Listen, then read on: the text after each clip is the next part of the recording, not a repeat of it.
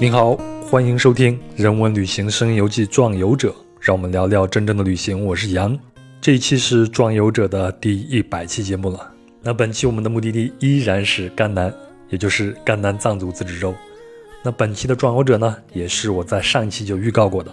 拉卜楞寺的桑杰师傅。那他十二岁呢，就在世界上最大的藏学府拉卜楞寺出家了，然后一路学习。那现在呢，他不仅是一位精研佛法的僧人，还有一个特殊的身份——公益人。所以呢，在我抵达甘南的第一天，就和桑杰师傅在他老家进行了一次很长时间的聊天。那桑杰师傅呢，也带着我领略了美丽的甘雅草原，也就是他出生的地方。他讲到了安多藏人的日常生活呀、风俗啊和变化等等，也聊到了他出家的经历和在拉卜楞寺修行的故事。那他又是如何以一个僧人的身份回望家乡，并成为一个公益人，带领志愿者开展草原上的环保工作，以及如何摸索着发展自己家乡的生态旅游和文创项目的呢？那在我们的对话中，您都能找到答案。另外，如果您听完节目对甘南、对桑杰师傅的公益项目有兴趣，不妨去关注一下公众号“善觉”，也就是善良的善、觉知的觉、善觉。那在这儿呢，也许会对甘南、对安多藏人有更多了解。那我也会把善觉的相关信息放在本期节目的声音简介和壮游者的公众号里。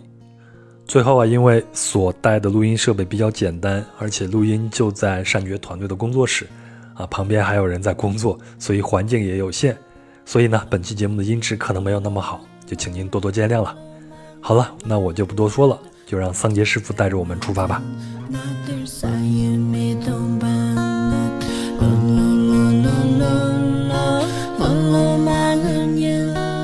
你小时候就生活在这个村子，一直到十二岁吗？对，嗯，咱们就聊一聊你小时候的生活是什么样子。因为我作为一个汉地，就河南农村里面长大的一个孩子，特别好奇你们是怎么小时候是怎么生活的。就是就在草原上嘛，放牧。我们这个是以放牧为生嘛，北疆草原的。嗯嗯，放牧呢，放就牧的话，主要是牛、羊这些吗？对牛羊马是交通工具。嗯，哎，我刚才去后面看，好像只看到有羊，没有看到牛。现在是还没有正式进入冬冬季牧场的经营嘛，嗯，所以呢，牛羊都在呃秋季牧场。都在秋季牧场。，对对对，嗯，然后再过半个小时左右之后就，呃半个夜半个月半个月左右之后就到这里来。嗯，那个时候周边全是牛羊马。哎，我今天下午我和他还很好奇，就是这个秋季牧场和冬季牧场。那冬季牧场它的概念就是我们留一片草先不让它吃，到了冬天再把我们的牛和羊都赶到那边让它吃吗？还是我们事先把草料给割下来存好了，到时候让牛羊过去呢？嗯，就是前者，嗯但是后者把草割下来留保留的这种也有。嗯嗯，冬季牧场就是，呃，那个把草好的草留下来，嗯冬天缺少草料的时候，嗯再过来吃这个。但是就算是这样的一个方法也，牧民是他们很有方法的，不会让牛羊一下子都，呃，所有的冬季牧场的草都覆盖掉。嗯但是比如说，呃，先吃一遍，嗯吃一块儿，把另外那个留着就记起来留着，嗯嗯，然后把这个吃了，差不多或者是吃光了，再到这里吃，嗯，嗯，然后比如说下了大雪，对我很好奇这个问题。对，下了大雪的时候，嗯，比如说牛羊所有的地方都。嗯，都都覆盖掉的话，那下了大雪的时候，草就是平均的，草的高度就下去了。下去了之后呢，呃，下了一场大雪的时候，那呃，那就草全部都平均的就很低很低了，很矮了。嗯然后草就哪去哪里都找不到草。嗯比如说太阳出来了，那雪化的时候就平均的，就是很均匀的那种。它草草从雪地里面出来的时候对，到处都出来；没有出来的时候，一点都没有。对所以呢，这也是牧民的其中一个考虑。比如说草很高的留下来的话，到下大雪的时候，那如果是下的雪没有保留的那个草高的话、厚的话，那那个草还可以吃。哦，这样就然后是对循环起来。就是询问起了这样的。然后呢，呃，太阳出来，比如说草最高的地方，就是太阳出来一天，就草就可以出来了。嗯那另外那个地方草更矮的地方需要两到三天，嗯，也有这种可能。哦这也是他们的其中一些方法。比如说，面临一些类似于雪灾这样的问题的时候，这也是他们的其中一种方法，就是祖祖辈辈传代下来。嗯他们很多这么多年来流传下来一套就是方法。对对对，嗯，哎，那你小时候从啥时候开始就要独自出去放羊放牛了呢？呃，这个是大部分都是，呃，我哥哥嗯出去参与轮岛出去那种参与，呃，进牧区巡护的时候，嗯，进牧区的巡对捕，进牧区的巡护的时候，我才替代我哥哥去放牧，嗯独立去放牧你跟你哥错差几岁啊？啊、她是淑女的嘛，啊，一属二牛哦，你是属蛇的，嗯属蛇的嗯三五四蛇，应该差三四岁左右三。四岁左右吧。大我概跟我哥也是差四岁，我哥是属虎的，我是属马的，然后我比你差一岁， 你属蛇，我属马。是对 对但是我们小时候也会跟着，我很小的时候，我家里还有地，嗯，然后爸爸妈妈会带着我们下地，但是我那时候太小了，我下地完全是去捣乱去的，我我不会做任何的农活，嗯都是人家弄好了，我就后面把人家给扒拉开，弄得很乱很乱，爸爸妈妈都很烦我。 相对来说，放羊放牛是不是会简单一些呢？呃，可以吧，可以这么说。嗯她虽然是也有一些这种平时阴面、阳面，哦，啥叫阴面阴面？就太阳晒到，就是太阳晒的，嗯，阴面和阳面，还有，呃，比如说早上和中午，牛羊，嗯，哪一种干到什么样的地方，哪一种地形去让它吃草比较对这个身体更好。哦，是吗？还有这个讲究呢？我以为就是放到那儿，然后让它自己去吃就行了。嗯，呃，让它放到那，让它吃吃，当然是这是一个最基本的一种方法吧。嗯，但是呢，还有很多细节的技巧和技术。嗯，比如呢，这说讲一个，嗯，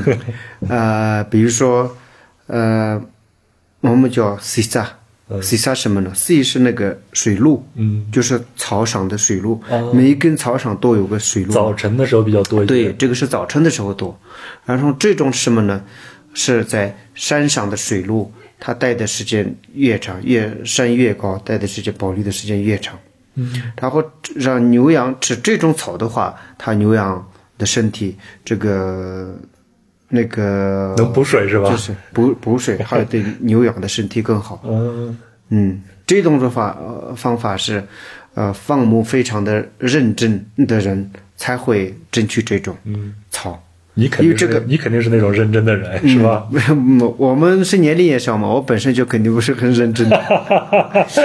年龄那么小的人的话，是他就是几天嘛，不会有很长的时间，最多就十天吧。因为那个积木就是轮流的话，一般都是十天左右嘛。嗯我就是带我哥哥去放牧十天就可以了。嗯就这种就是这样的放牧的时候，就是讲究着凑合着把羊不丢掉，就可以了。嗯就可以。啊，对家家里的要求也比较低的，哦还有这么这种小孩的， 嗯，你要是丢羊了回来会挨揍吗？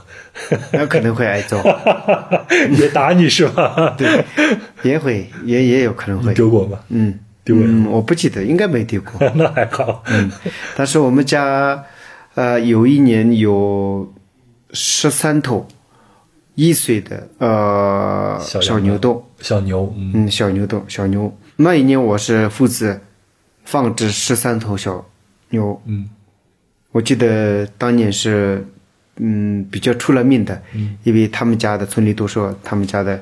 那个那十三个小牛是比数量比较多的，嗯都是同岁嘛，都是同岁。嗯，然后我记得把这三个小牛还有半岁的小牛分开，嗯然后呢，半岁的这种放在那个周边，就是帐篷周嗯边嘛，就在家周边。然后呢，一岁的这十呃十三头小牛可就以干稍微干远到一点就是远一点，就干到那个成年牛的那种哦，地方。一般来说的话是是是没有人这样放牧，是比较大胆的吧，跟大人学。我也跟这些男子汉一样，跟大人，你们的牛羊都很成年了，很很壮观了，啊，我的十三个也是很壮观的。嗯 你当时几岁？ 就是距离也很远，都会把他们赶到山上去，嗯这样的，这个印象比较深刻。嗯当时应该是十岁、十一岁吧，嗯因为我十二岁出家的嘛，对对，嗯嗯，这样的，在这边咱们的羊，我今天上后面的草原上去看啊，呃有的羊的那个脚上缠的有哪种丝线，或者某些羊的身上有一种颜色，这个是为了区分这个羊是谁是谁家的吗？嗯，是的，比如说你家的羊是红色的，他家的羊会漆一个绿色的，嗯对对这样对，子是这样的，经常会去过去分开的。但是你看我们这个窗外不是有嗯一、一群羊嘛？对，这是大姐家的羊吗？嗯，不是，这个是村村里的一个集集体的那种，不然的话，呃，这个季节冬季牧场还没有开始吃草嘛，嗯，所以呢，是任何一个牧户的牛羊都不允许来的，哦说明这个是大家集体的，哦，就是可能是每家每户有一只或者是两只这样。在里边，嗯这样的话呢，就有这些东西能区分开哪谁是谁家的羊。嗯，对对对，呃，这样的。一般来说的话是，呃，这样在牧场正常的放牧的时候，一群羊一个牧户的，所以呢，一群羊的这种呃上面的标记都是相同的。嗯，丢了去找的话，为了好找到对，嗯对，这种标记，呃，越明显越多，就说明人对放牧的越不认真。哦，是吗？是因为以前很久以前不需要标记啊。啊，有一种说法是，就是嗯，一个牧户，呃，一个牧人有一千只羊，他不仅是一千只羊里面任何一只羊在别人家的羊羊群里面他能认出来，嗯，呃，他还把一千只羊里面丢了一个，他都能呃知道哪一只丢了。哦，但是呃，等于自己说的不做标记，我也能认出来这是我对家对的对羊。对对，所以呢，这个就说明刚才的这个需要标记嗯，就说明不认真，认真的程度就降低。呃，以前的时候是做的标记很明显的话，就是那种大规模的迁徙或者是转场的时候，比如说从夏季牧场转到非常远的呃地方的时候，他就因为甘家草原是直到目前还嗯，就是仍然继承着这种逐水草而居、四季如牧的、真正的一种四季如牧的放牧方式和生活，仍在继承的，嗯，呃，已经为数不多的一个其中一个地方，嗯，所以呢，他迁徙的时候以部落村为单位，整个部落村同一天、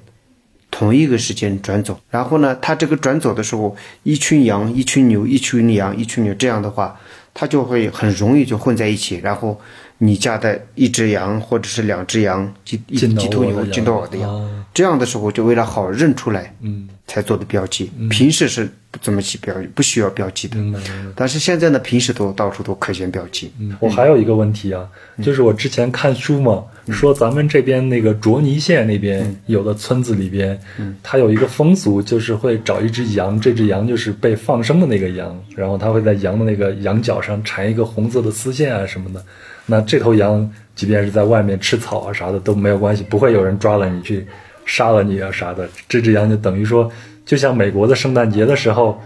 总统府会赦免一只火鸡那样的感觉。 咱们这边有这样的风俗吗？嗯，有也这也个有叫这种放生羊嘛。也有叫放生羊的嗯，当然有放生羊、放嗯生牛，呃，牛还有放生山羊都有。不管是放生羊也好，放生牛也好，嗯，吃草的话，如果是到其他的部落村里吃草的话，羊是本身就是一个群体动物嘛，嗯，它会不钻到太别可的羊能群里边。对，不太可能一个单独的放生羊出去到其他部落村的草场上去吃草。嗯所以呢，如果说到另外一个草场部落村的草场吃草的话，肯定是一个整一个整群羊。嗯，然后呢，它也不会的针对单独的某一只其其中一只羊就会采取一些措施，嗯它对这个整体的这个羊群来采取一些那个处罚的措施。嗯这样，嗯，那什么样的羊才会这么幸运就成为一个放生羊呢？另外，这个放生羊它有什么样的意义呢？就是它也是一个祈祷好运呀、还是嗯，这就是随缘了，就是看他的命运，看他的幸运的了。嗯嗯，羊的话是基本上没有特别大的那种区别吧。有些牧民呃选择一只羊来放羊的时候，呃，往往都会选择呃那个可能会面临宰杀的一只羊，就是根据这个佛教的一种倡导吧，嗯，我们社会上不是有一句话，就是救死不就是见死不救，对对对，那就是见到死亡的时候，那把这个这这个死神的，呃口那个嘴里面拉出来，才是真正的救生和放生嘛。这也是一种善意的释放，对对对，呃，放羊的话，放生，这就是看这个羊的命运了。没有硬性的标准，比如说他长得好看啊或者啥的，没有。嗯，没有没有太，一般情况下是没有的。比如说，呃，那个，嗯，比如说这是一个某一个活佛的一个，就是给某一个活佛放羊的，嗯，放生的，或者是给某一个上师，或者是给某一个父母自己的恩人放羊，这样的话，有可能会因为一个好的缘起，嗯，看一些颜色。比如说颜色是非常纯白的，没有黑点的，类似于这样的。嗯，也有可能有时候会有一些特殊的要求下，比如说算骨卦什么的出来，啊你要要看什么样的一个一个羊放生出去。哎，我还有一个，就是如果我们放牧的话，你像我们汉地啊，家家户户都有自己的这种呃自留地嘛，嗯这个自留地里边就是我的所有权，我在里边种什么都可以。嗯，那咱们这边的草场是每家每一户都分一个固定的一个草场吗？其他的很多青藏高原，比如说四川的很多的地方，嗯，康巴都那边、嗯对，很多都是草场承包到户了。哦，呃，所谓的承包到户，就是农田的方式、农耕的方式来把把草场就是用铁丝围栏围起来。现在这蒙是古的这一个是些你地方也是这样嘛？嗯，这个是你家的，嗯，这块是你家的，这块是你家的，这样分起来，嗯，它就丧失了传统的那种，就是集体放牧，大家集体共用一片块儿草一片土地的这种意识明白和机制嗯就丧失了。嗯，嗯，这也不就是那个很多人都说野生就是影响了野生动物的自由迁徙。迁徙对，嗯这样甚至有一些公路的修建，当然对交通来说它是一个很好的一个事情，但嗯是有些公路的修建也影响了这些野生动物它的迁徙、它的繁衍。嗯，对对对，是的。但是甘加草原是一个处于青藏高原和黄土高原的一个交界处的一个、嗯一个缓冲区一个就是相当于缓冲区。嗯，这样一个地方呢，它的地理位置比较特殊，嗯然后地貌和自然条件也比较特殊，它本身就水水源比较少，嗯，然后人口也比较多。这样的话，啊、草场如果是以刚才的那种方式城堡到户、铁丝网围栏的形式来经营的话，是不太现实的。嗯，考虑到这个，就这边也之前曾经也实行过这种方法，嗯，但是后来也就是。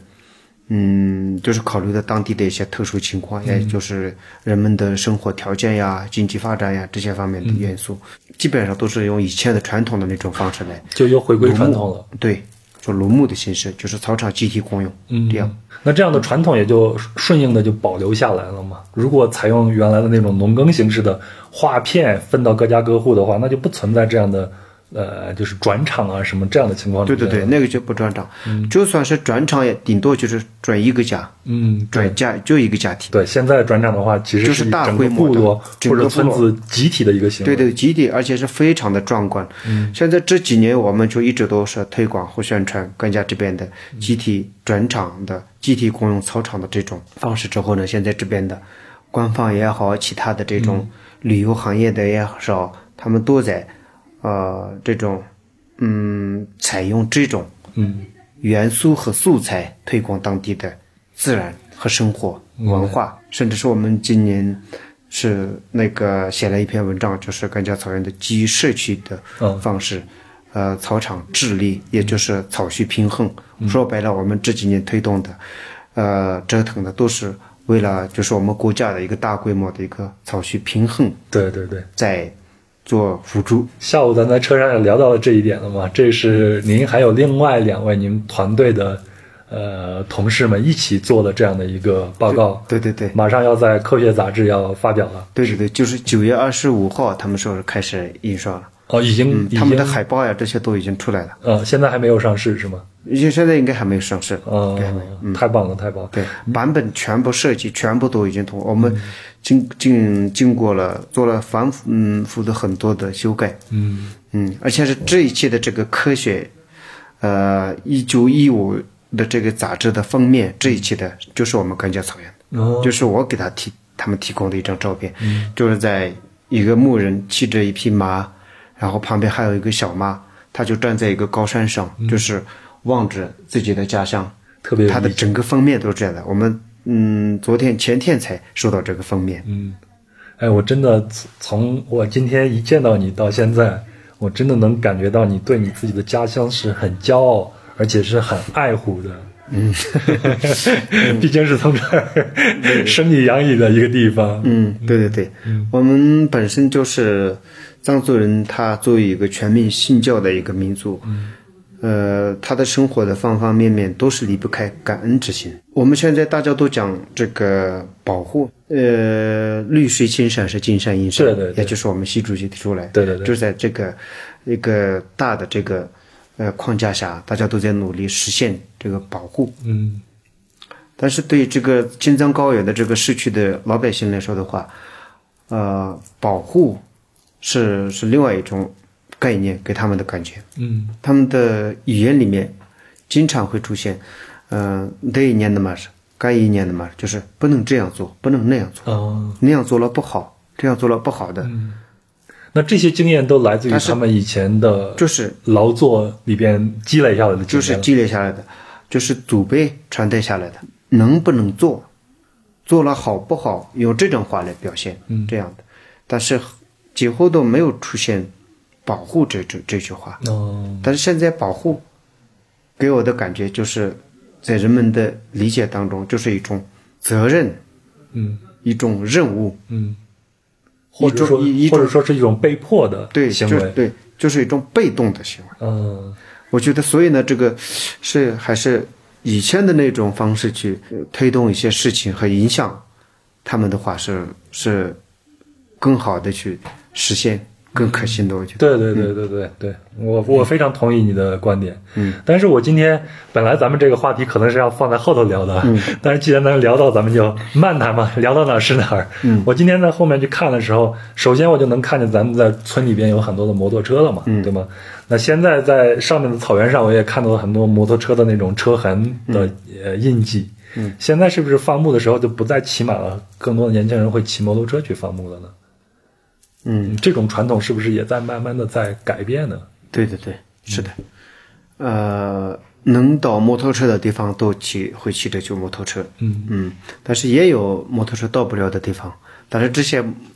以前到不了的地方，现在慢慢他们的技术提高了，嗯，然后也方法也就那个改进了，可能、也很多地方都在呃骑摩托车去放牧，嗯，尤其是那种转场的地方，是有些变化是未必所有的变化都是不能接受的。当然，当然，当然，对，嗯，比如说，呃，有些人说我们要回到传统里面去，嗯，这个其实是我挺想向你问的一个问题。对。但是我觉得我们回到传统上去，用我们我自己从小受的这个这种教育的方式嗯的角度去推论的话，回到什么样的传统上去，什么时候的传统，回到那什么个样节点，嗯对哪个节点，什么程度，怎么样的一个程度的传统，我会去这样去问。对。如不然的果话说我我们们假设，如果回到我们最早的那个时候，嗯，是过纯纯粹粹的最早的老祖先们过那种生活，那我们的社会发展性怎么去谈它？对对对，就没有发展了吗？对对对，是的，这样的。嗯所以呢，从从这个角度看的话，你刚问的这个马就变成了摩摩托车了，嗯嗯，用摩托车替代了马，嗯嗯，这个，所以呢，这个是我觉得是，呃，很多的变化是要看哪一种变化，嗯，然后还有一些变化是人们怎么去利用这个变化，嗯对对，就像是我们的那种金钱，嗯人们怎么去利用它，对。就是可以用它来做好事，也可以用它来干坏事。嗯，咱们这是完全的是一个游牧，但是我知道很多的藏民就会喜欢吃那种青稞和糌粑嘛。嗯他们我没有看到咱们外面有这种青稞的这种田地，咱们村子里边会种这些吗？嗯，会种的。我小时候都几乎每家每户都种。都种对我们对面的那个路边都是地嘛。哦，就在那边的路对嗯边。对对，会种一些地。然后现在种青稞的，呃，很少了。因为种青稞就还不如种其他的，比如说呃燕麦，哦，燕麦，嗯我还看见很多玉米嗯种，嗯，玉米这边是没种的，这边没有。嗯，这边没，甘家这边是没种的，哦哦，估计也我在宁夏那边见的不少宁。夏那边种不种，对对对估计这边玉米也种不了。现在这边很多大部分都种燕麦，种了燕麦之后呢，因为人口在增长，然后呢，呃，草需需要平衡，嗯，这样的话，那个草场面积摆在那里，它扩大不了，嗯，那人口在增长，这样的话就是经济压力就越大，对人们就用这个燕麦来填补那种，嗯，草料不够的那种空缺。那这个燕麦是给这个牛羊吃的，还是我们人也会补充一下的？嗯，牛羊吃的，这个地方是没有人吃那种燕麦的那种面。明白明白。嗯，那我们人还是主要是吃青稞嘛，在就咱们这个村子里边。嗯，就主主要还是青稞的糌粑，哦，但是青稞都咱们自己不种了，都是去外面。去外面买，哦，外面买，首先是去买青稞，然后把青稞自己家里炒熟了之后再去。现在有专门那种，嗯，磨成粉的那种青稞面、啊、青稞青稞面，哎做嗯做炒青稞面啊就是或者做糌粑啊嗯，这样对，到那里去让它处理成，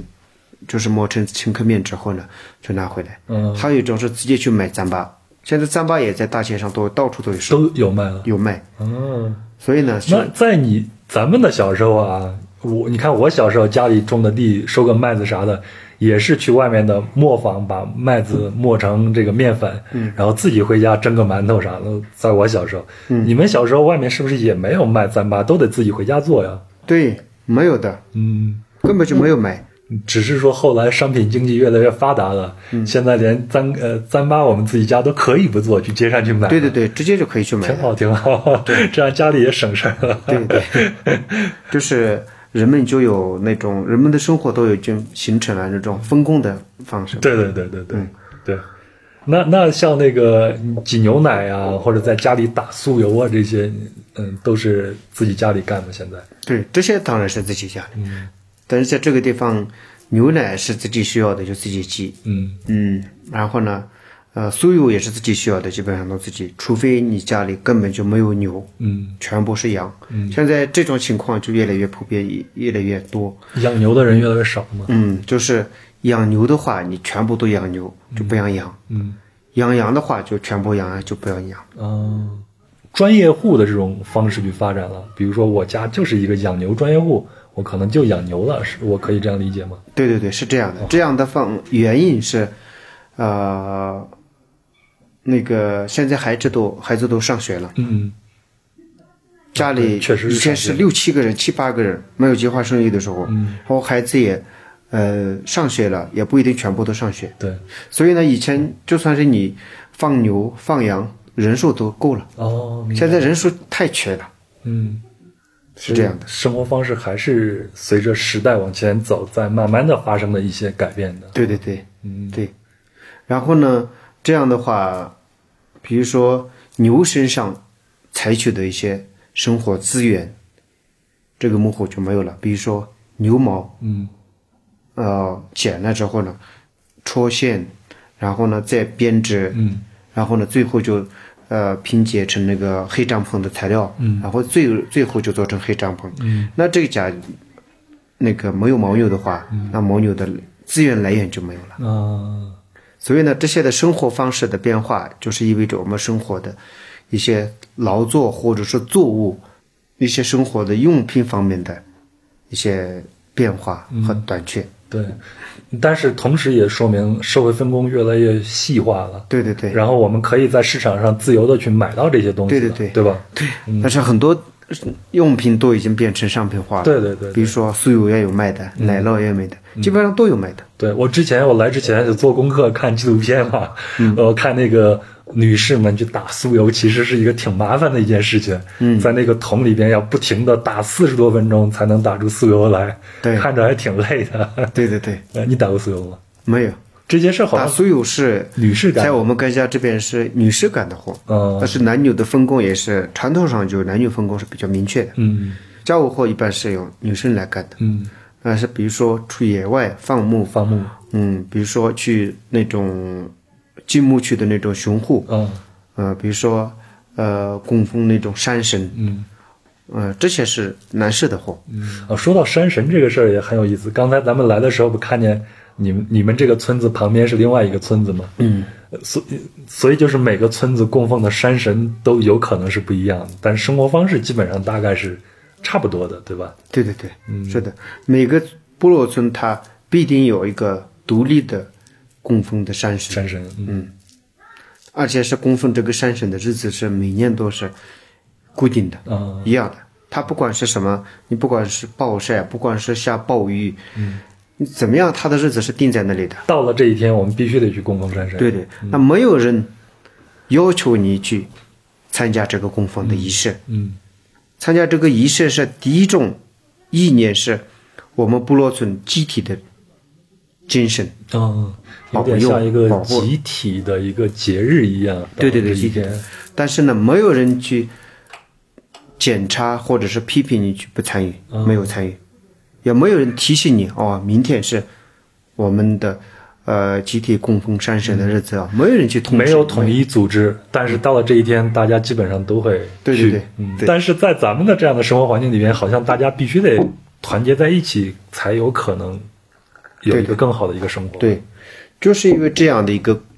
部落村的一个共同的一个集体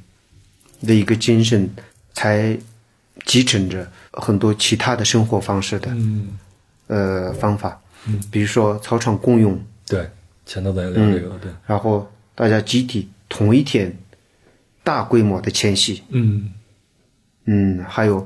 呃那种传统文化上面的一些仪式活动，比如说嗯到那个萨格达瓦节，也就是四月份嘛，嗯，农历或者是藏历的四月份的时候，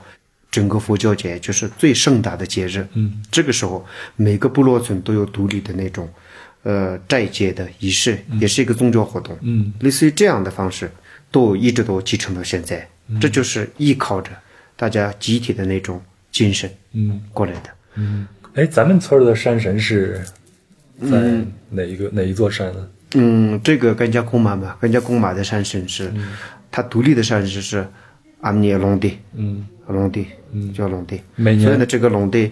呃，呃，是山特别矮的一个一个一座山，嗯嗯，但是看起来是非常好看，它是很，它的比较高低比较比较均匀的那种、嗯平衡的那种，所以呢，有一种说法是，甘加古玛部落村的大部分人个子比较矮，原还有来呢是这样。对，还有呢，它的形状就是一种，呃，是很好看，也是一种怎么说呢，形外形上体现出了一一种女山神的。哦女女山的一种母山的一种形状，嗯而且是好看，所以呢，甘家贡马村的女性的长相是是相对漂比较亮好，很漂亮，很好看，啊有有意思这么一种说法。嗯，我我还是看资料，就看卓尼县像车巴沟那边的村子，他们的山神，他们有一种特殊的祭拜仪式，就是用用那个插那个箭堆。嗯，咱们这边这种祭山神的仪式是不是都不一样啊？嗯，应该有大同小异，但嗯是插件和围桑，还有那个剑上挂的那些金幡，对这些都是一样的，都是一样都是。我们这边也有要插箭、经幡、当然呀还有卫僧，就是到了供奉山神这一天，最主要的仪式和环节就是插那个剑，嗯每一个男人都拿着一一根剑，嗯而且这根剑上面他自己每个男人就是他自己家里自己准备，嗯到了某一个节日的时候，快到的时候就很多的卖那个插件的啊，嗯或者自己村子里面也有人做这个生意的，嗯，从外来外部箭就是那个过来，柏树枝嘛，对吧？这都是柏树柏枝，树枝啊，嗯，对对对，那个，这然后点在那个上面再插一些那个剑上的那个，嗯还有再挂一些那个羽毛金牌是吧嗯对，有点像羽毛一样的。这边是，嗯，不能，就是羽毛是很难起到作用的，用那种呃实木和木板嗯，来做那种羽毛的那种形状，在上面涂各种各样的颜色，好看的颜色，好像还要很长很长，嗯很对长吧很长的。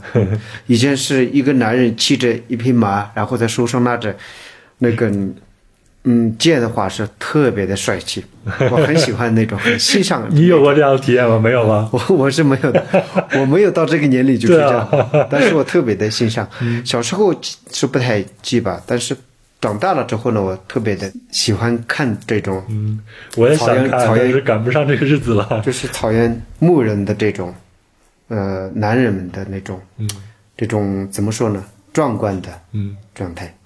好像是如果一个家庭里边没有这个男丁了，女士也可以去做这个仪式，就插剑的这个仪式，对吗？嗯，不会不会，那就必须是男士。嗯，这个也没有说必须要是男生这样一个强性的那种规定，嗯但是女生一般是她的传统上、理念上，这女生是不会参与这个的。嗯嗯但是如果是家里没有男生的话，村里集体的一些活动和事情，呃，是女就是没有男生的那种家庭是有特殊照顾的，嗯比如说刚才说的那种静木，就是一个部落村，嗯、是分几个组，几个组村里面就是举办什么活动，嗯嗯，或者是那个还有那个静木的巡护，这些都是轮流的，一组、二组、三组，有些部落村有每一个组都有名字，这个名字都是有特有有很有意思意义的，呃，类似于这种去做巡护的这种小组里面，家里面没有男性的话是他是可以不去的，嗯，哦，也可以不交这个罚款，他是有特殊照顾的。明白明白。还有一种我就是最近这两年的一种对比，发现的一种对比就是，呃，汉族人的话就，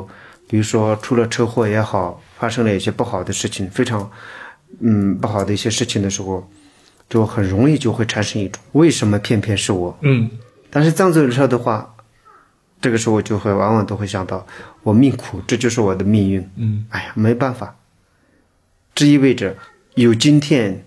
是因为有昨天。嗯，今天是昨天导致的，昨天的某一个它有事情一导个致因的，果的关就系。嗯是因果的关系。对，所以呢，这个因果的这个是影响是很大的，很大的，让藏族人接受现实和，嗯，就是面对残酷的，就让他有很很大的一个勇气，嗯，就是先出来。对对对对，所以呢，他的接受能力就很强，嗯。他不会问为什么，这就是命嘛。所以这是不是说，我怎么来问这个问题呢？就是我感觉藏族人和汉族人在看待死亡的时候是两种截然不同的一种观点，嗯好像就是他们对待自己的这种尸体，或者说他去世以后的遗体，也是两种截然不同的一种方法。你看汉族人一定要找一个好的一个墓地，那么落土为安，但是藏族人我们就可以接受这种天葬的这种方式。所以藏藏族人到底是怎么去理解这个死亡这个事情，可能跟我们刚才聊的那个话题也是有关系的。嗯，我一一年的时候去桑耶寺那边，后面不是有个青浦嘛，有很多僧人在里边苦修。我当时路过了一个天葬台，我我跟一群藏族人在一起，其中有一个藏人藏族人他在汉地上过学，讲很好的汉语。我当时问了他这个话题，那他当时跟我说的说，死亡就像我们坐公交车，到了一个站，你下车了，嗯，然后接下来你换一辆车继续上去就好了嘛。嗯。所以今天我就想问一下，是怎么去看待死亡这个事情的呢？死亡确实是平时都会谈论的，平时都会谈他不论会。嗯，他不会忌讳这个死亡，而且是提倡去提醒死亡。佛教里面有有一种说法，就是各种意识里面最高深的、最神圣的那种意识是什么呢？对死亡的意识，嗯时刻记着死亡这个事情。嗯就是那些跟叫 mustang 的些送，就是死亡的意识是最神圣的、嗯最盛大的、最重要。我，嗯，不仅是要面对死亡，而且是，呃，不知道什么时候会死亡。嗯，这句话是宗喀巴大师的《菩提道次嗯，第广论》里面讲到，就是，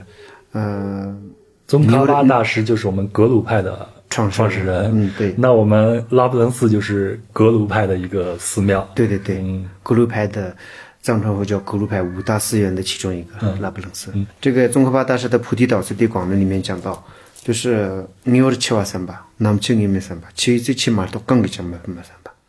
这个意思是必死无疑，死无定期，死时何有？死的时候能有什么？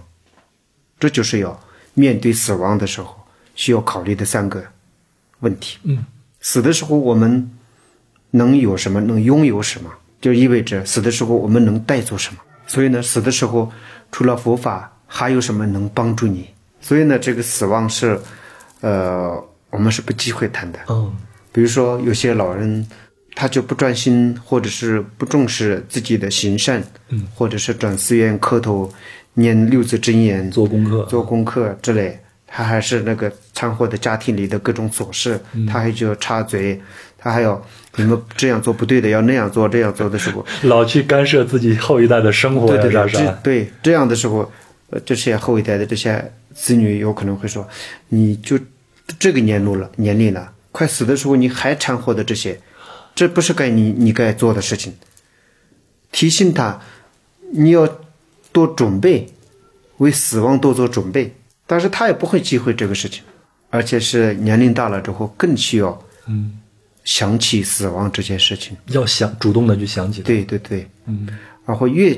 自己越觉得，呃，快要死的时候，就意味着就越需要行善做善事，就是给自己留下一些积走的时候能带走的那个，就是能带走的东西。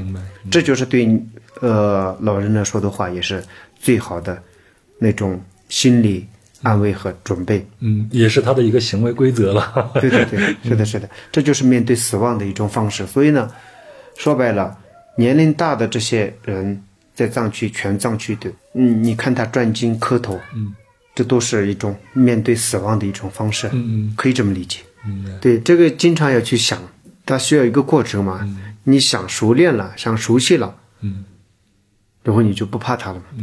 出家的这个，你是十二岁的时候出的家吗？嗯，那在咱在咱们藏区，我以前听过一种说法，说一般会把家里的老二送去寺庙里边去出家当和尚，老大可能就在家里边去照顾家了，那老三可能就去做生意、跑马帮啊啥的。你是因为这个原因被家人给送过去的吗？你刚刚说的这种老二出出去送出去出家的这种可能多一些，但是也并不完全是这样。嗯我就是，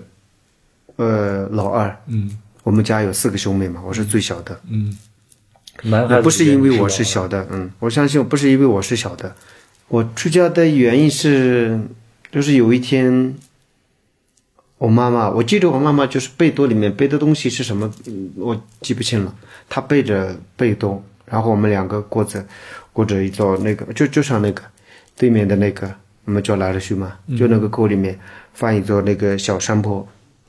记得还天上还下着一个那个雪呢，雪不是特别大。然后那个我舅妈，我妈妈，我们爸爸去世的很早嘛，嗯我很小很小，好像快要出生的时候去世了。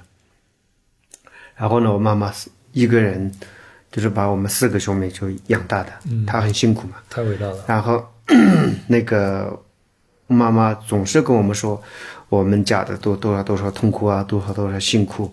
然后你们要好好那个听话。我们整个藏族里面要长大了要出息什么样，好像就不怎么这样，就是要好好听话，好好听话这样的，就不干坏事。嗯，这个跟我们也是一样的。我们小时候接受的教育，家庭的教育也是这样，嗯，好好听话，然后不要在外面就是惹是生非啊啥的，做一个善良的人这样子。嗯对对对，这样。然后当天我妈妈也跟我说，我们家是多么不容易啊，什么什么的。那个，然后我就问我妈妈，那我们其他的邻居啊、亲戚们呀、村子里的其他的这些家庭，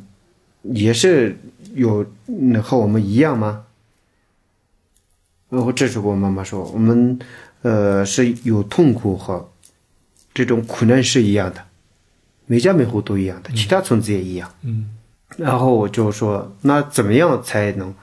才没有了这些痛苦和苦难？这个时候，我妈妈说，就是有办法，就是出家。你出家修行的话，就不仅是，嗯就是能够减轻我们自己家的苦难和痛苦，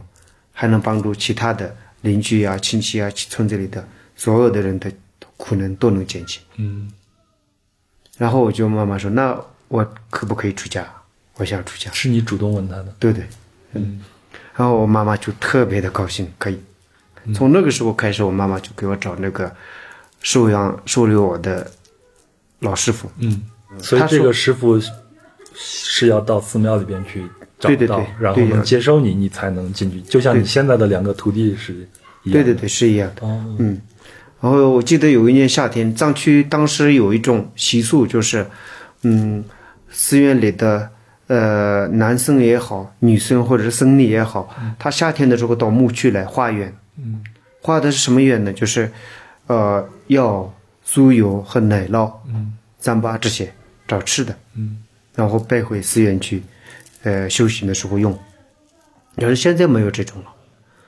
呃，就是有一年我妈妈接到一个客人，就是一个老尼姑，她她带着自己的，也也是母女两个都出家了嘛，带着自己的徒弟和女儿过来穿穿着袈裟，嗯，然后呢留在自己的家里，让他们住在自己的家里，然后第二天，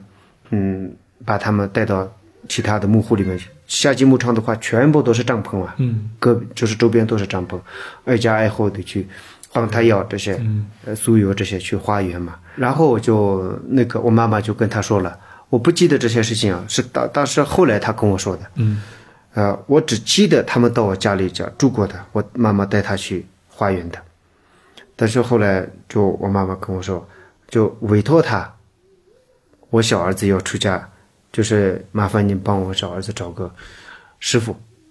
然后他就回到拉卜楞呃下河县城的上面的那个尼姑寺嘛，嗯，他的寺庙，然后到寺院拉卜楞寺去找老师傅，然后就就转寺院的时候，他说就找到一个以前那个去干活一起吃过苦的一个老师师傅，嗯，碰到了， 然后呢跟他说，就是我一个朋友对我很好，他儿子要出家，你能不能把他收养为你的徒弟？嗯，他就答应了，然后答应了之后呢，就呃再花，就是那个时候有代化的这种习俗，就是盖个人。那个时候没电话， 就是每天嗯画，就是代画，就是我已经找到了，你确定你小儿子有出家吗？嗯然后妈妈又带回他画，我确定，嗯然后再他再次去找那个老师傅去确定日子的时候，他就走错门了，走错门了走错门了，呃，右边右的边门，嗯但是他走走到左错进边右了左边了，啊！然后走走进去的时候，院子里看到的一位老师傅，哎，嗯，还是以前一起吃过苦的一位老师 傅。然后这位老师师傅说：“哎，你怎么到我这里来了？”然后他就说事了。然后他这位老师傅说：“哎，这样呀，那我也可以收一个徒弟。”嗯，然后他所以他你他们就俩算是错进了就他是的门，错进 了门了。啊好吧，那你也收留的话，那就给你吧。嗯，这样的，我是这样错进了门 去出家的。所以这位师傅就是后来您的对对对，嗯引你入门的这个师傅，对对对，，我的老师傅是非常的关注细节的，嗯，每天要僧室里面打扫三遍，不管是有没有灰尘，不管是有呃需不需要，他都要三遍。嗯，擦的那些麻布要放回的位置，放的 方法都有讲究的，这对你后来也很有影响嘛，包括特别你在影响特别的大。学习方面，对，但是生活方面是比较艰苦的。嗯嗯，我之前做那个节目嗯嘛，就说僧人到了寺庙以后，不都要有一个自己的僧舍嘛，嗯，就是自己住的房子，嗯，那有的人就是自己建，如果有的人建不了的话，你可以住到别人的那个僧舍里边，是这样子 的吗？是的，是的。嗯，你当时是自己的僧舍，还是住在你师傅那儿了？当时当然是老师傅的僧舍，嗯整个院子都是老师傅的。我还有一个大师兄，我们一个院子里有三个人，那那对你们的师傅，你们需要给他一些供养啊，或者什么的吗？不用什么都不用，什么都不用，整个拉卜楞寺里面到现在都没有自己的属于自己的僧舍的，有很多很多个僧人，就是借别人的呃僧舍的那个院子里的一个小小房间嗯住的特别多，哦，但是从来都没有，嗯，给一些供养或者是费用呀、租金呀、就租金呀嗯然后啊，这种没有这种概念，嗯没有这种说法。所以现在您收的那两个徒弟在你这儿，你也是当然了，免费的去教他所有的东西。当然当然了，刚出家的那一段是有一阵是不让回家的，嗯，就是为了。就是拉开一点距离嘛，就是让他熟悉在那里，不要在以前的那种习惯重新呃复发嘛，恢复。嗯，但是有一些过了一年两年之后呢，有一些假期的时候是是偶尔会那可以个回家让你看一回下回一趟家，嗯，这样的。但是这个中间也家里人也允许过去看一看，所以和家里就的是送一这些种关吃系的，嗯没有断掉。没有断掉，就是可以带着吃的呀、衣服呀这些送去看看，这样这个就是。嗯，汉地两个就是很大的一个不同的区别。对我后来才发现，嗯，我的老师傅是这样非常关注细节的一个，呃，他对生活方式的这种比如说穿着呀、晚上睡觉呀，有要求的，不会让你太那种舒适。嗯，比如说我晚上睡的那个一个空房嘛，空房是那种传窗户是传统的那种，一个隔一个隔，有窗窗帘有棱很嗯多窗棱，对就外面的那种，对那个还没有整那个布和织嘛，对，那个时候要不就是织，要不就是那种布。织的话，它是很容易就破掉，破了的话里面会进就风风就进风了，灰尘也进来了。我靠着床睡，一个大房子，大冬天，然后是那个被褥也非常的薄。我就算是靠着床睡睡的话，老师傅也也就不管我，就让他床着睡靠着床睡。吹的头都是疼的。对对对，老师傅也不管。嗯。然后呢，盖的那种被褥呀，或者什么电热毯呀，或者什么这些，老师傅也不会，嗯，让我用的太舒服、太舒适的那种。他是故意的吗？他就是为了让你在这样的环境里边去做一个苦修吗？我觉得是，就是家里人也不敢带太好好东的西给你东西 嗯也不好说。那必须经过老师傅的允许，嗯因为他是不仅是佛经方面的师傅，也是生活的老师。嗯嗯，生活的师傅。所以呢，这个师傅的恩德是最大的，他会教你衣食住行生活方法，怎么吃饭，怎么喝水，嗯，都会这些给你都是教的，有有有规矩的吗？有规矩的，他都会教的。所以呢，老师傅我记得后来觉得。嗯，不让我那么的舒适，嗯，可能也是所有的其他的老师傅也是也是一样的啊、但是我觉得他们的那种方法是让我成长了、长大了之后呢，习惯了很多，就是比较可以怎么说呢，随意的那种。嗯比如说睡觉，我现在枕头高和低都没有特别高的要都求，可以。嗯，都没有什么特别不是不适应的那种。嗯，生活的方式都是很随意的，没有那么多的要求和挑剔。越想起这些事，越觉得感恩，就是觉得当年是没有好好的老师傅，就是在世的时候没有好好的认识到这些东西，没有好好的去报答他。你是十二岁就去进到寺院里边，然后花了四年的时间才考到了拉卜楞寺的正式的一个名额吧，或者是学学僧还是什么的这样的一个称呼。这四年间，你大部分的生活都是在念经背诵这样子，对吧？对，那那接下来你进到这个寺院里以后，你要学习一些什么样的经文呢？基础的一些逻辑和理论嗯方面的一种锻炼的开始，嗯就是阴明论嘛，嗯，我们叫阴明论，就是阴明论的，呃，就算是逻辑学对吧？ 就是有一点吧，嗯，可能有点像啊，这样学四年嘛，嗯四年之后的第五年就开始正式的另外一种那种方法和这种怎么说呢？呃，推理的技巧，来进一步的学习这个逻辑，嗯也也就是阴明论，嗯，这样的。从这刚开始的时候，就从外部的一些，比如说颜色，各个颜色是怎么形成的，嗯呃，然后呢，两个颜色之间有没有一些矛盾，嗯，或者是混合、结合的地方、共同的地方？然后呢，这些颜色是什么时候看到的，什么时候看不到？那这些白色的话，它永远都是白色吗？白色是怎么确定的？那比如说白白天是白色，然后晚上也是白色吗？嗯，那晚上是拿什么去定义它是白色的？嗯类似于这样的方式去推理、外部的，然后再慢慢慢慢就进入这种内在的精神上面的各种意识。呃，佛教对内在的这种精神方面的呃意识分得很细很细，特别的细。嗯它其实分得很多各种各样的意识，比如说贪嗔痴，贪吧，贪是哪一种？它贪就分很多很多那种分支，内部就分很多种。嗯这样，它的升起的来源，然后它是怎么打受的，还有和它什么其他的一些意识有没有什么关系？关系的产生这些关系的时候是它的形态是什么样子的？嗯类似这样的内在精神方面的分析是很细的、很细的。推理的方式都是从头到尾都是都是有个规则一样的，学习的方式也是一样的。比如说一个人提问，一个人回答，嗯，或者是多人提问，一人或者是两人回答，嗯，也有这样的时候。嗯，这就像是教学的时候是一对多还是多对一？对对对这样的一种感觉、啊。对对对，还有时候是两个人面对那种整个一个班级的哦，时候也有。嗯，你像我们比较看到的一种情况，就是比较激烈的，就是辩经吧。嗯你像我去拉萨那个色拉寺啥，都能看到这样的一个场景。这也是你们日常学习的时候一个非常好的一个途径，对吧？嗯，你们辩的时候就是会就一个辩题，然后互相用自己掌握的知识来交锋吗？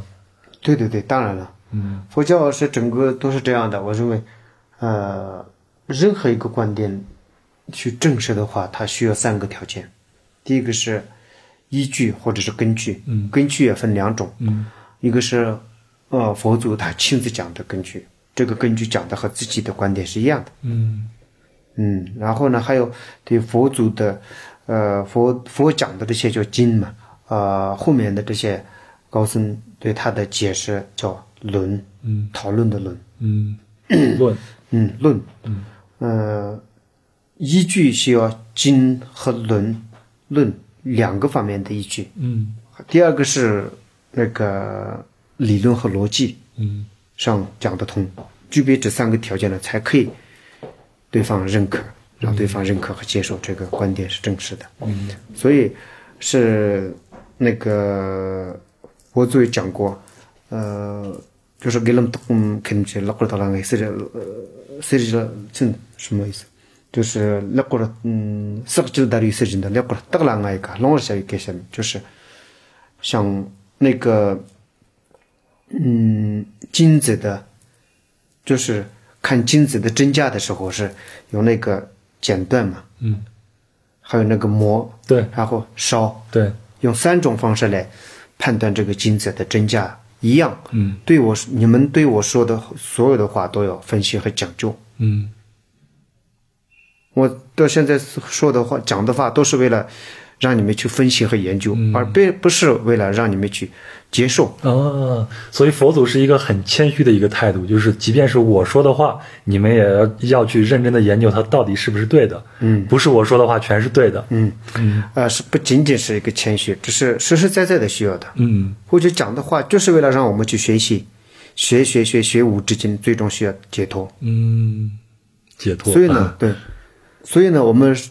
学就是一种为了修的一种怎么说呢？呃，打基础嘛，嗯文思修，就是这个文思修这么来的。文是听闻的文嘛，新闻的文。嗯你从外面听的，我们讨论的、辩论的、辩解的，都是文，属于文的范围。然后四是什么呢？我所问到的这些，我自己来思考，嗯就是类似于这种打坐、嗯禅坐这样的思考。如果是准确的，我拿到了这个，有了这种，嗯，灵感，然后呢，我就请教这个灵感，我的这种感触和认知是对的、准确的，我就反复去观想和想这个，嗯然后想的想想想想就是一种锻炼嘛。他想出一定的程度的时候，他就很熟练。比如说刚才我们说到这个死，嗯，我们藏族人为什么面对死亡就很坦然的，很轻松的，很放松的？嗯，他就是常常都提起死，再再想到它，就是想到思他考它来提醒他，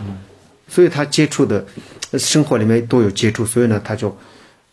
提起这个死亡的时候，他不怎么恐惧。所以您就是经过这样长期的一个学习的一个过程，然后才考到了。我拿个类比，就是考到了现在的这个学位嘛。也谈不上考吧，嗯，就是哎反正当时你要是要要经过背诵，还有呃辩经的这样一个过程，对不对？对对对，嗯是的。你得知你考过了，我还是用“考”的这个词。你考过的时候，你高兴吗？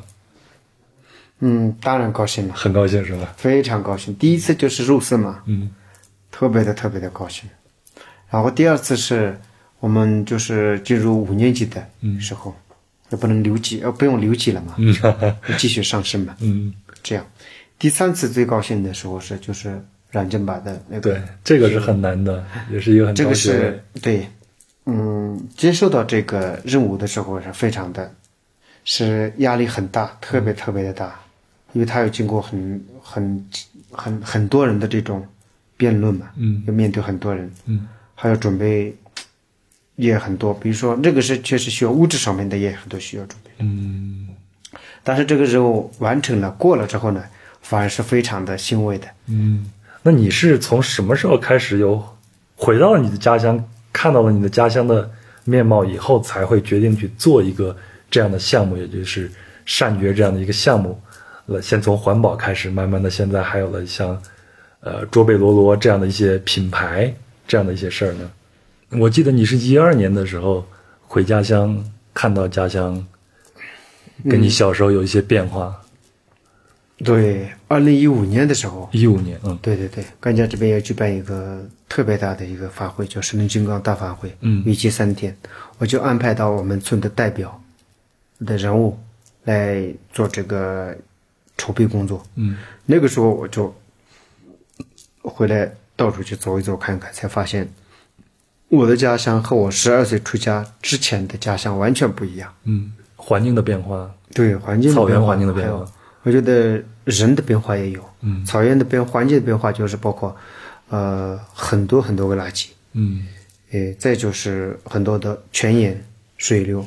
都干了，干了，嗯然后呢，草长得感觉没有那么以以前好。嗯，我今天没走多远，我没有看到有泉眼，而且这一片应该是咱们的团队都啊、呃捡垃圾捡的挺干净，但是我今天还是捡到了一个矿泉水瓶啊，一个废弃的帽子啊这些对对对垃圾，对，草原上的垃圾你在远处是看不到的，你走进去，走到深处才能看见垃圾，垃圾这样的。这些是环境上的变化，然后人的变化是我们当时接触的人多比较多嘛，当地这边的一些牧人，然后他们对一些我们商量一些就是法会相关的一些事物的时候，他们对一些事物的看法、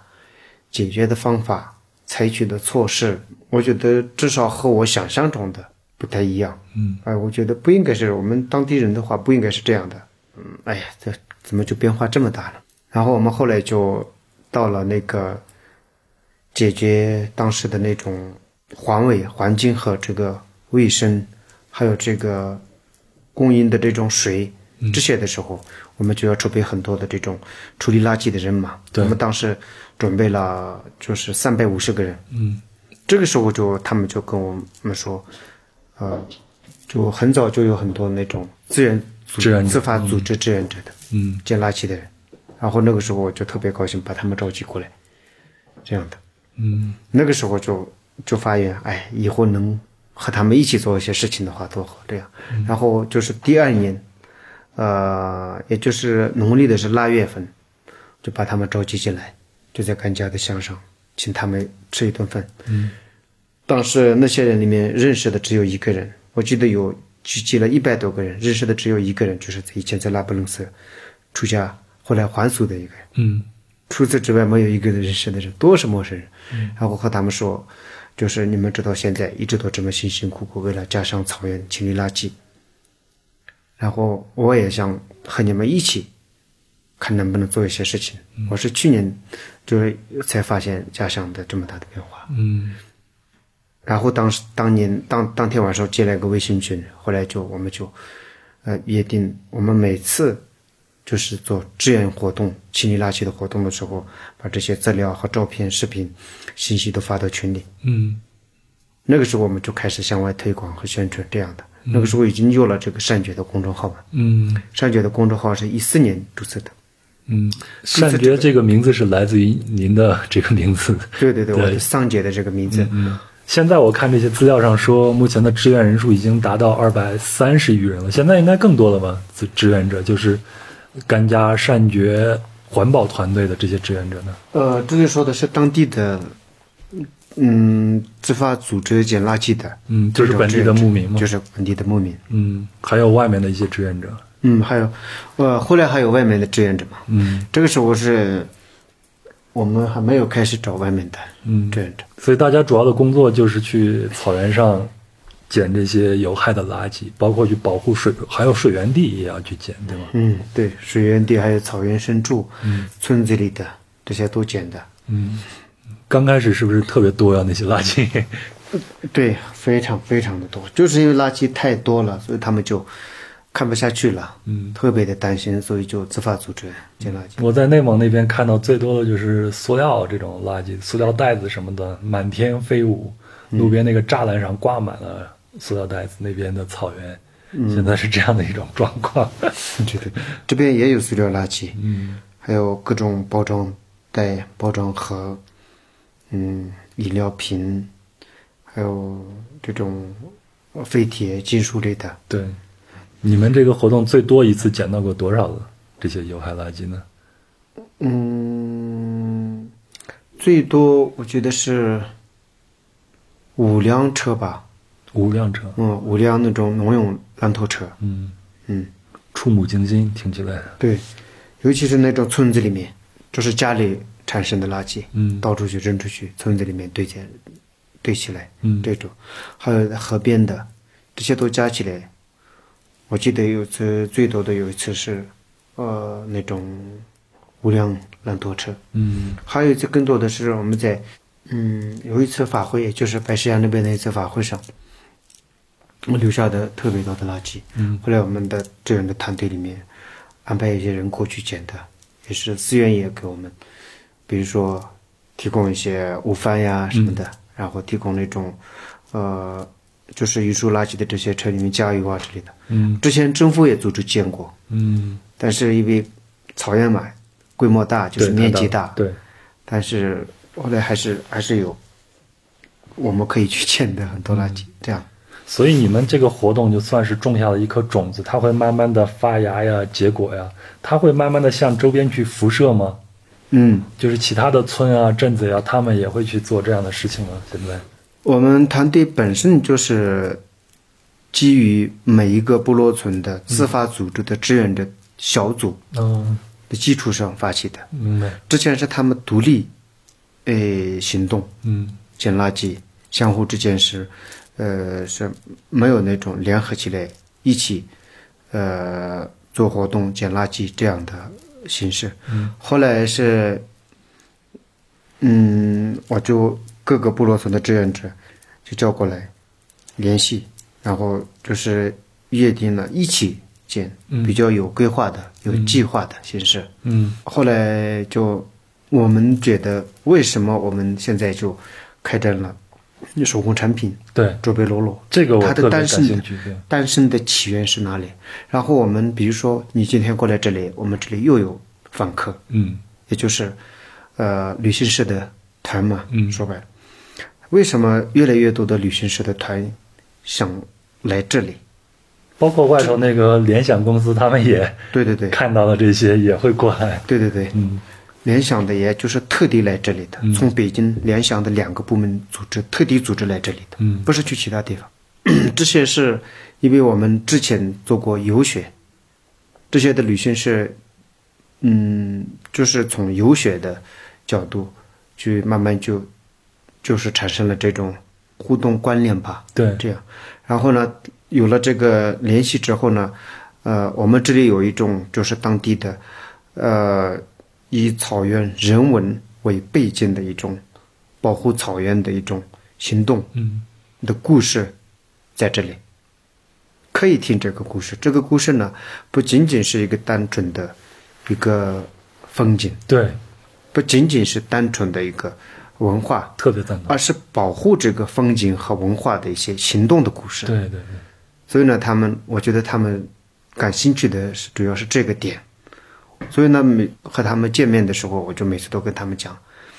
嗯，我也很特别喜欢旅行，但是我现在对旅行的这种期待和这种怎么说呢，呃，向往是不一样的，和以前不一样。我很想听一听。嗯，这个是什么呢？我们出来旅游、出来旅行，不就是为了开心嘛？嗯不就是为了享受嘛？嗯那我们每一次到一个地方享受的时候，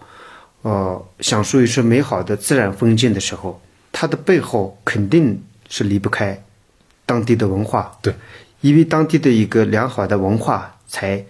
呃，继承了这个美好的自然的风景。所以呢，我们出来旅行是为了开心，为了享受。开心和享受的同时，了解当地的这种风景和文化的背后的一些故事，对，是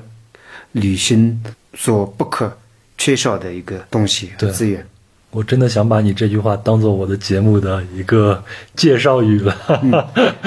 这样的旅行，我觉得才呃有价值。有价值，有才意义不是呃走马观花。对对对才不是到此一游。对，这也是我今天特意想请您和我聊聊天的一个非常大的一个原因，就是这个。 所以呢，是 来这里的旅行社的团队越来越多，嗯，尤其是有些是呃是合作多年了，嗯，我们也共同在开发一些体验项目，对对，当然是以当地的本土的一些知识、嗯，生产、生活、自然为基础的一些体验的项目，嗯，呃，游学是游学和这个手手工产品准备落落。我们发起这个项目，呃的原因就是，嗯，说白了就是一个点，就是就地取材，自我造血。对，这句话是我们二零一六年的时候，是我们清理垃圾，发现不是一个头，嗯这不是一个解决问题的方法。嗯，一件事情持续的做下去的话，它不可缺少的就是一种动力，内在的动力和外在的动力。内在的动力我们有了，但是我们还需要外在的一些动力。这个时候我们考虑，呃，外在的动力。如果说我们首先考虑自身有没有这个需要外在的这种动力，嗯，资源有的话，我们呃尽可能的，就是利用我们外在的这个自身现有的这个资源，嗯没有的我们再向外伸缩，想其他办法，这样。嗯这个时候就发现，垃圾处理下去不是一个头，那我们就找资源解决这些问题呢。我们就想到了一个方法，就是游学。嗯，游学说白了就是一种旅游嘛。对我的理解，这就是真正的生态旅游，也是一个可持续性发展的一个旅游的方式。对，嗯对吧？所以呢，我们当时发现，哎，汉地有一个叫那个自然体验，，对，自然体验，还有呃那个亲子体验、亲子活动。生态旅游里边的一种，就是自然体验。对，我们就发现有这样的一个活动之后，就尝试的发起了一个项目，就也是第一次是和天津一个叫天津绿林的天津滨海嗯环境咨询中心吧，好像全名叫，就是和我们第一次。在网上传播之后呢，第一次和联系我们的是那一家机构，那一家机构是对我们有特别大的帮助，也就是嗯，就是没有方向，也没有计划呀什么的时候，他们就找我们过来，就是安排一个女孩子，就是他们有一个呃小组叫垃圾特工队，嗯，垃圾特工队。嗯，安排一个小女孩儿过来到我们这里来，就是调查我们的情况，垃圾的情况，我们处理垃圾的方式这样，然后就帮我们做一些宣传这样。嗯，特别好。然后呢，当年的夏天的时候，我们觉得春天是其实是垃圾量非常多的时候，就是春春节嘛，春节是人们的生活，嗯，就另外一种状态，他就卖各种各样的穿的、吃的，对，还有一些用的。然后现在的生活方式变了之后，哦，那个生活用品也变了，从没有包装到有包装，而且这些包装都是对草原来说的话是一种压力，嗯没有，嗯，它输进来之后没有出去的地方，嗯出口。然后呢，我们就开始，呃，继续的捡垃圾。然后垃圾捡下去不是个拖着或者哎，我们需要一种，就像刚才说的动力，嗯，动力就是外部的动力和资源嘛，嗯，然后我们就发现了我们当地，也就是天津绿林，他们给我们提出的方法就是，呃，当时叫生态假期，嗯那么现在叫生态游学，嗯嗯，呃，就发起了生态假期，他们帮我们宣传推广，这样。嗯八月五号的时候，我们就举办了第一次生态假期，嗯我们就接待了，呃，好像是九个人，嗯第一次是九个人，九个四个好像是四个家庭吧，嗯四个家庭好像是九个人，五天四夜的行程，嗯，甘家和拉卜楞斯两个人，多好啊！嗯嗯，非常深入的了解了藏地文化，对同时也为保护草原做了一点小小的贡献，对多好的事儿！然后当时是我们可能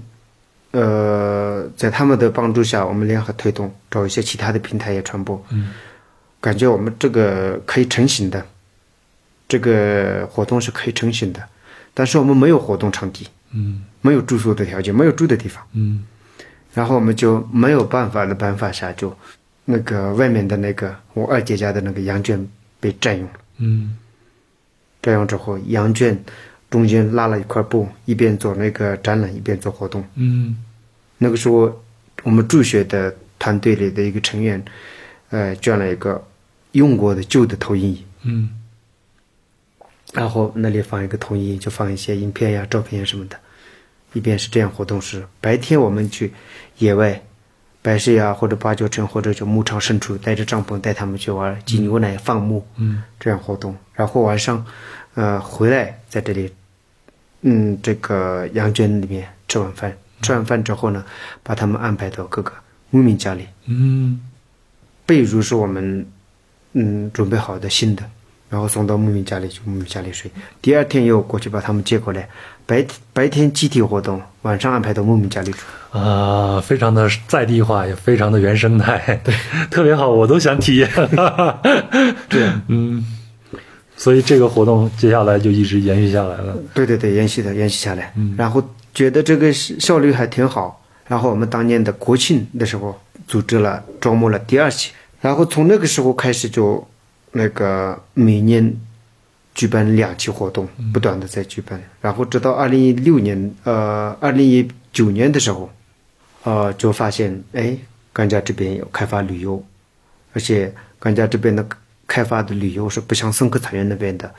呃，单纯的草原的，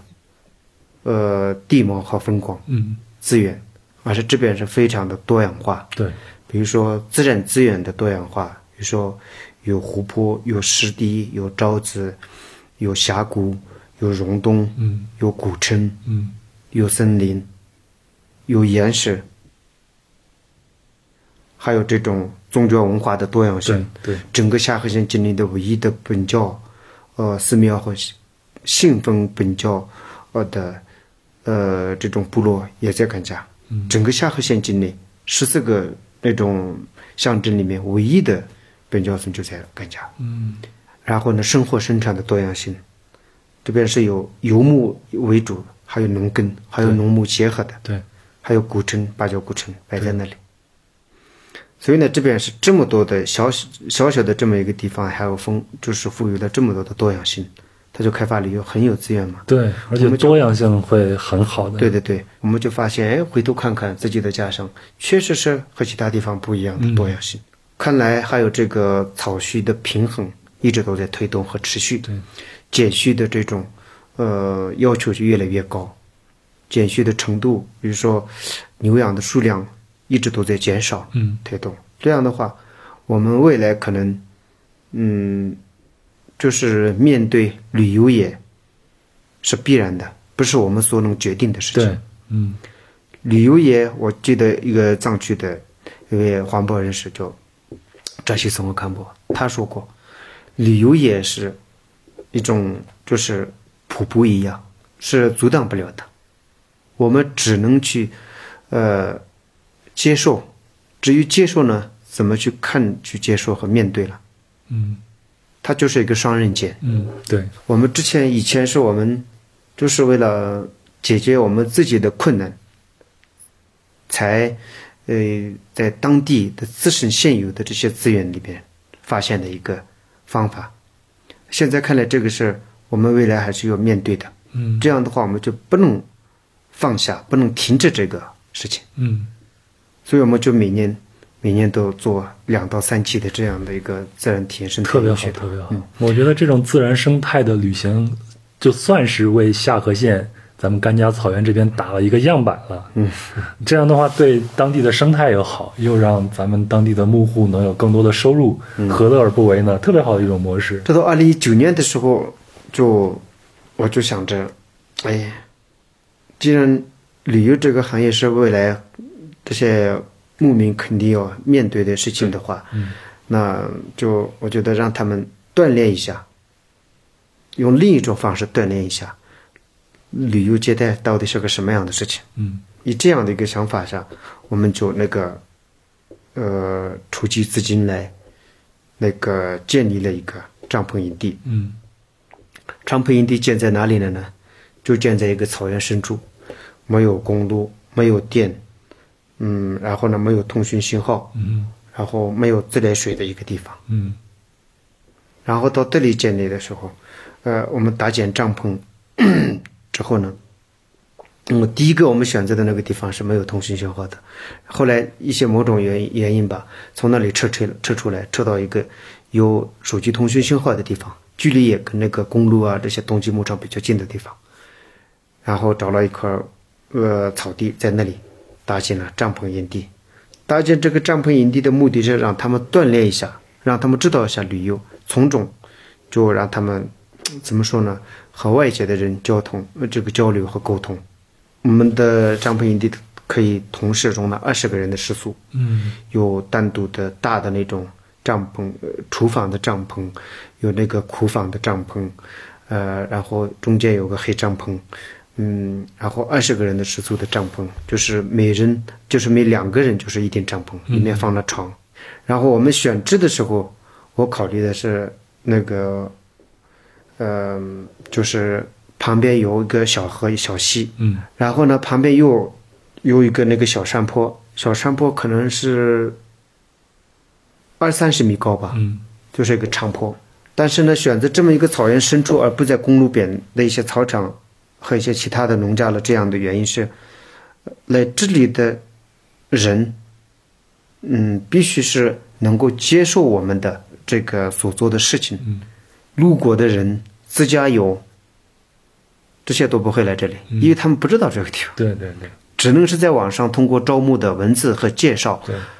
他才会提交个人的他信息。认同你们的理念了，对对对自然才会来，才能接受你们所对对对做的这一切。对，然后这个营地呢，这样的一个情况下，招来了，比如说北京大学的一个北京大学的两个教授，嗯嗯，然后跟着当地的政府的领导、镇长、书记都亲自过来看了。嗯牧民他们就直接和这些体验者、报名的人过来一起互动嘛，嗯包括吃饭也好，那个做活动也好，我们那边加了一些很多的这种体验的活动，比如说印染呀、植物的印染呀，还有那种做那个环保洗涤机呀，嗯，做那个羊毛的手链呀，各种各样里面加了，比如说半天是室内的帐篷里面的活动，那呃半天是室外的，嗯对出去的等于有活个动体验嗯，有个体验，嗯嗯，这样就这样交叉的活动是这样交叉的。嗯然后呢，就这个过程中，我发现对怎么说呢，外来的这些人是特别喜欢当地的这些牧民的这嗯种接待方式啊，这样的很受欢迎的。在这个过程中，他们呃是让他们说一些话呀，总结的时候就发现当地的这些我们的团队的人自身的文化呃有个一骄傲种了认知，有认知了对嗯，对，对自身的认知不同了，提高了。嗯觉得蛮蛮有意义，特别有意义成就感对吧哎对，很有成就感。嗯，那个营地总共当年就就是只搭建了三个月，接待了应该有两百个人左右吧。嗯，然后第二年就是二零一九年了，嗯，呃，不是二零二零年了，疫疫情啊情啊来了，嗯然后我们就没做，就停下来了。刚开始的时候，春天的时候，我们就采购好几个点，但是后来疫情的状况还是不太好，就停下来了，决定不做了。嗯然后就是今年嘛，今年是我就让他们选择，我们就踩点踩了五六个点，包括甘家过去是青海嘛，对，呃，青海甘家的交界处，也就是实际上属于青海的那一块地，我们也去踩过点。嗯目前的这个帐篷营地就是路边的这个，嗯这个他们选了这个，这里条件好，有电，有公路，通讯信号也非常的好，哎，是很方便的。最大的期待就是哪一天让他们自立起来，不需要我，对对对， 我不用从寺院出来，这就是最大的期 待希望。所以你现在心里面还是会有一个小小的矛盾，就是 一一方是考虑你耽误掉的功课，一边还惦记着你的家乡。对，是的，这样的游学是这么过来的。嗯，然后就是另外一个是我们卓贝罗罗，卓贝罗罗我们也，呃，那个就是二零一六年的时候，大概也有了这个想法。嗯，之后那个我们邀请了上海的服装设计专业的三个学嗯生，当时是三名学生吧，这也是天津环保呃那个机构跟你的们对接帮助的下对接的。嗯，三个学生到这里来，现在好像三个都毕业了，嗯好像都工作了。到这里来就是给我们设计手工产品，但是嗯他们产设计组的产品是非常好的，设计出了二十二种，我们就是摸索的做了十种还是十一种，嗯但是看起来是有些产品是和设计的样品和图案和实物对比起来是看不出是这是这两个是一个东西，这样的。但是后来在游学的过程中，放在我们的小展览室，都被嗯那个什么呀买走了，嗯这样的。嗯，是，但是它的做工方面是我们是很难做的，才发现这个手工品是不是这么简单。我们做手工产品的这个，呃其中一个想法是，发现人们的生活变了，才导致很多的垃圾，生活方式变了，生活用品变了。嗯但是我们想做一些替代产产生生活垃圾的一些生活用品，嗯我们自己做一下。后来发现这个是特别可笑的一件一个想法。嗯是不可能现实的呃实现的一个想法。然后后来就把第一次的那个手工产品那个就，嗯，没做起来，失败了。说白了就是失败了，第一个失败了。第二次是三江源，呃，设计师联盟的支持下，就二零一九年的夏天，就是邀请杨茂老师，就是专业的一个羊毛做羊毛毡的，也就是干毡和实毡嘛，他的培训下，在线下我们做了两周左右的培训。嗯，也就是我今天看到这种工艺是吗？不是，不嗯是，还不是是这这种种，嗯，这是针刺毡。我们第一二次做的那种是干毡，也就是湿毡嘛，用水和杆子来干毡来这样的，那个也是没做起来，有各种原因吧。但是呢，手工做手工品的这个想法还是没有放下来。嗯然后呢，当年冬天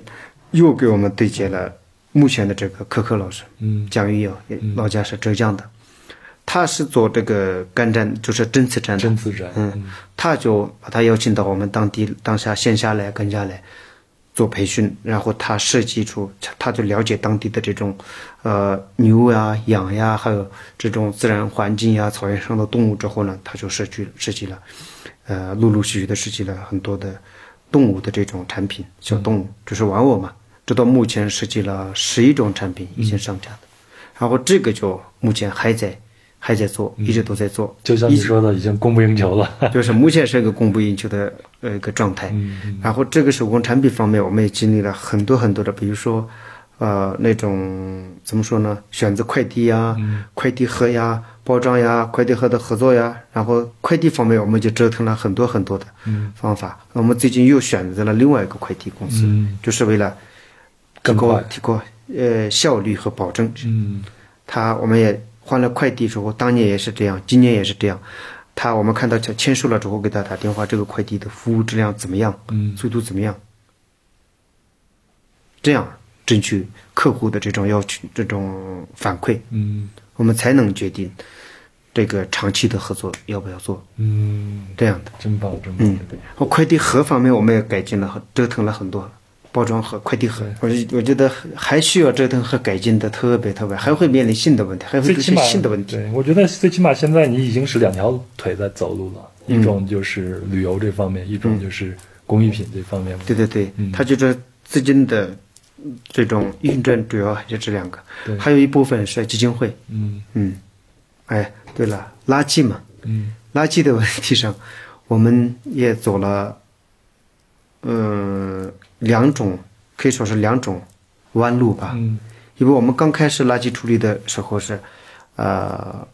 就是因为不懂，嗯所以呢，我们去把花自己的时间、花自己的交通工具、花自己的这种钱买的汽油来把垃圾捡过来，嗯然后堆在一个地方，再花钱买汽油倒在上面焚烧。嗯我们后来在二零一七年的时候，在申请到了呃 S 一阿拉申北京企业家环保基金会的资助下，嗯，我们就做了一个培训，嗯，垃圾处理方面的一个为期两天的培训，嗯这个时候才真正的认识到，我们之前做的垃圾处理方式是不对的，有问题的，对在制造二次污染，再制制造新的垃圾。对，